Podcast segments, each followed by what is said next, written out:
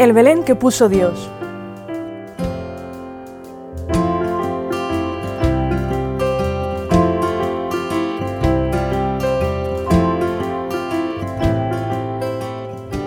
La corona.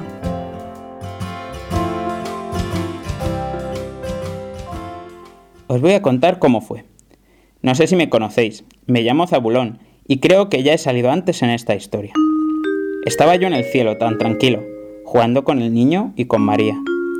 Como siempre, porque es lo que más me gusta. Ahora tendría que explicaros, o a lo mejor ya lo sabéis, que en el cielo también hay un Belén, como en Belén y como en vuestra casa.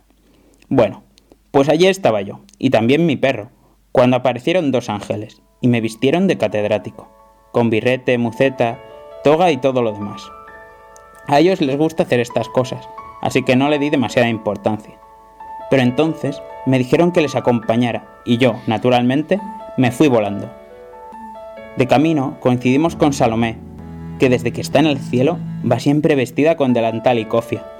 A ella le gusta ir así. Dice que es el uniforme de su oficio. Y a todos nos parece estupendo, entre otras cosas, porque está guapísima. Sin embargo, esta vez resplandecía de forma particular. La cofia, sin dejar de serlo, se había convertido en una diadema de piedras preciosas. Y como ya ves siempre dice que Salomé es su ángel custodio, se le va poniendo un aire de arcángel, que ya lo veréis cuando os toque venir por esta zona del paraíso. Nos asomamos al cosmos. La noche estaba preciosa. No sé si adivinaban las estrellas lo que iba a ocurrir, es posible, porque incluso yo, que fui tonto mientras estaba en la Tierra, me quedé con los ojos muy abiertos para que me entrara por ellos el firmamento entero.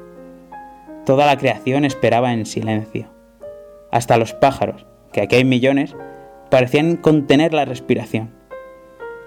Los bienaventurados, hombres, mujeres, niños y ángeles, venían desde todas las direcciones y ocupaban sus asientos en las tribunas.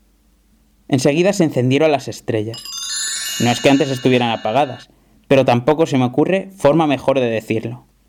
Fue como una nueva explosión creadora, parecida, según cuentan, a la que hubo al comienzo del universo material.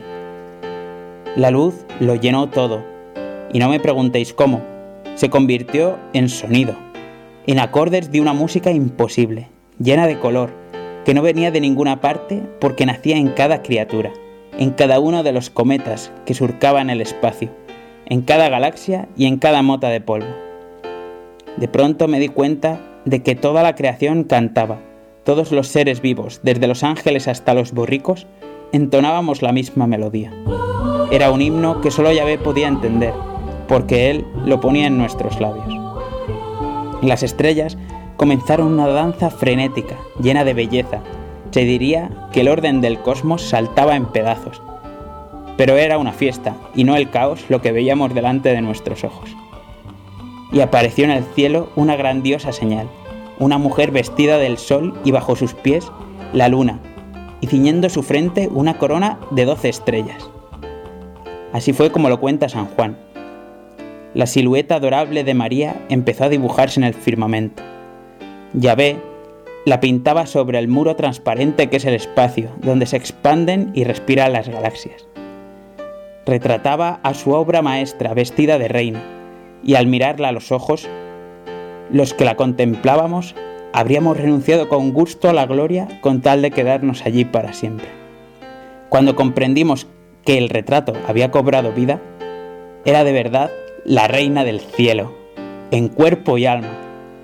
Tenía la luna, y como un aleteo de ángeles recién nacidos, junto a sus pies descalzos. Su manto azul tachonado de estrellas, parecía cubrir la tierra.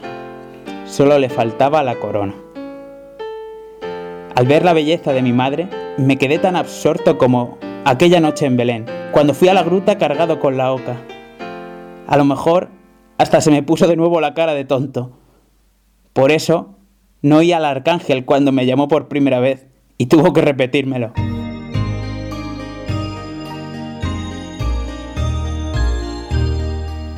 Yo de verdad no sé cómo pude verlo todo si no paraba de llorar como una tonta.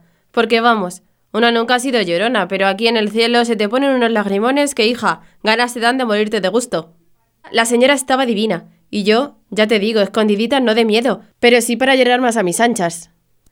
Y eso que, cuando había Zabulón con aquel gorro, que según me dijeron es de doctor o de catedrático, me dio una risa muy recia que no podía parar, y hasta tuvieron que llamarme la atención. ¡Qué vergüenza! Pero qué bien me lo estaba pasando. Lo que no podía suponer es que me sacarían a mí también a escena. Pues eso es lo que pasó, que se me acercó el ángel por detrás y me dijo Salomé, la señora te llama. Y yo, pues fui.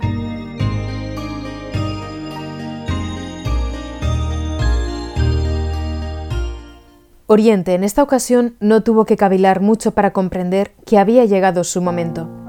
Sintió la inercia del acelerón y observó con alegría que su cola de plata había recobrado el vigor de los viejos tiempos y aún más. Vio la figura de María en el horizonte y divisó un largo cortejo de gentes que caminaban hacia ella. Eran los elegidos para pasar la fiesta bajo su manto azul. Allí estaban todas las figuras del Belén que puso Dios, el pastorcillo sabio con sus vestes académicas, Salomé, la esclava de la esclava del Señor, así se llama ahora, coronada igual que su dueña, Simeón con los ojos llenos de lágrimas y de estrellas, el borrico moreno, que había aprendido a rebuznar sinfonías y empezaba a tararear la novena de Beethoven, Joaquín, el dueño de la posada, siempre con un farol en la mano, los magos con sus camellos, y el ruidoso cortejo de los inocentes que el pobre Herodes mandó al paraíso demasiado pronto. Oye, Gabriel. Dime, Oriente. ¿Dónde está San José? Donde siempre ha querido estar, en la sombra. Cuando llegó al cielo, los ángeles le rendimos el homenaje más grande que se había tributado hasta entonces a criatura alguna. Años más tarde vino María en cuerpo y alma, y en aquella gran fiesta estuvo también junto a ella. Pero hoy ha pedido a Yahvé quedarse escondido. Mi mayor felicidad, le ha dicho, consistirá en estar en un rincón donde nadie me vea, para seguir contemplando desde abajo a la que me entregaste como esposa en Nazaret. Mi vocación ha sido siempre esa. Todos los pintores de la tierra, al reproducir sobre sus lienzos la escena del portal, reservaron la luz para el niño y también para el rostro y las manos de María. A mí me dejaron la sombra y es preciso que me quede aquí un cuadro necesita también pinceladas oscuras, precisamente para que las miradas se dirijan al centro de atención que el artista ha dispuesto. Es una extraña petición, ¿verdad? No lo creas. Después de José, otros santos han hecho a Yahvé ruegos parecidos. ¿Y Dios les hace caso? Mm, hasta cierto punto. Ten en cuenta que además de obedecer a su padre de la tierra, Yahvé debe escuchar también a su madre. Y María le ha pedido casi exactamente lo contrario, que José esté siempre a su lado disfrutando de sus mismos privilegios. Y desde luego, todos los bienaventurados estamos de acuerdo con ella. Entonces... Entonces resulta que Dios es omnipotente y puede armonizarlo casi todo. Por otra parte, a los humanos les consuela comprobar que hasta en la Sagrada Familia se producen disensiones algunas veces.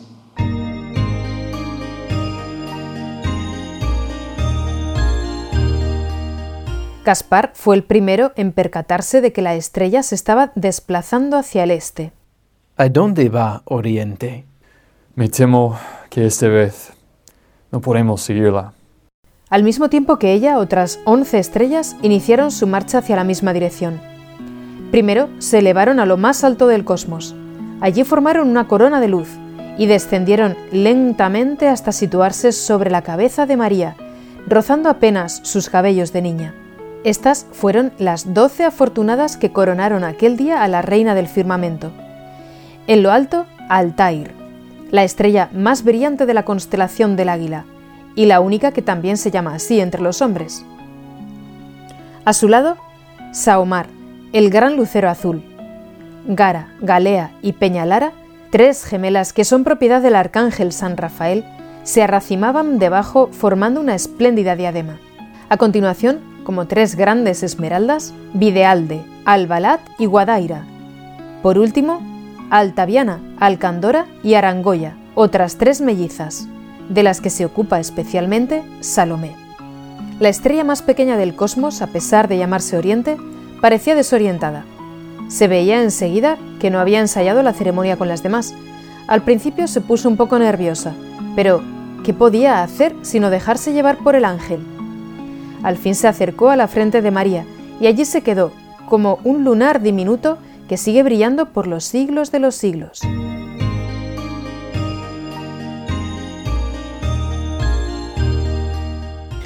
Toda la ceremonia fue transmitida en diferido por voluntad de Yahvé al siglo I de la era cristiana, a la isla de Patmos, donde San Juan Evangelista pudo verla en un largo sueño. Él mismo lo contó después de muchas maneras a cuantos quisieron escucharle. Les decía que por un momento pensaba que la tierra iba a ser aniquilada.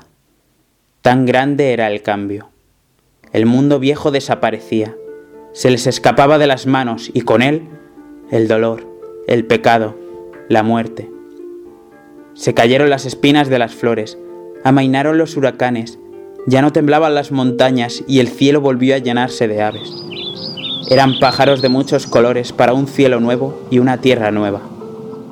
No veía el mar por ningún sitio, su horizonte se había fundido para siempre con el cielo. Vio también la ciudad santa, Nueva Jerusalén, que llegaba desde Dios ataviada como una novia que se engalana para su esposo. Él, como no entendía lo que estaba soñando, preguntó, ¿qué significa todo esto? Y una voz le explicó que desde aquel momento Yahvé iba a vivir entre nosotros, no como en Belén, escondido en pañales, sino como rey. En la sala de estar de nuestras casas, en las calles de las nuevas ciudades, en el trabajo gozoso de los talleres, entre los libros de los intelectuales. Esta es la morada de Dios entre los hombres, continuó aquella voz. Ellos serán su pueblo y Yahvé será su Dios, y las lágrimas ya no servirán para el llanto, sino solo para la risa, porque la muerte habrá muerto. Entonces yo, Zabulón, vi a Jesús que sonreía desde su trono y me decía, ya lo ves, ahora las cosas son nuevas. Naturalmente, no puedo responder de que cada una de estas palabras sean las que pronunció el apóstol. Los ángeles taquígrafos nos dieron una transcripción aproximada, alegando que en el capítulo 21 del Apocalipsis se recogen más o menos las mismas ideas. Os pido disculpas, Zabulón.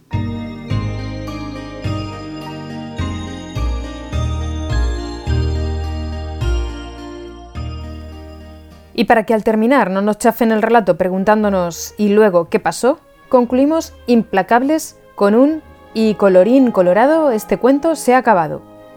Y si has llegado hasta aquí, ya has vivido la experiencia. Y seguro que te ha parecido sencillo. ¿Es tan fácil ser pequeño en Navidad? ¿Por qué no lo intentas los demás días del año?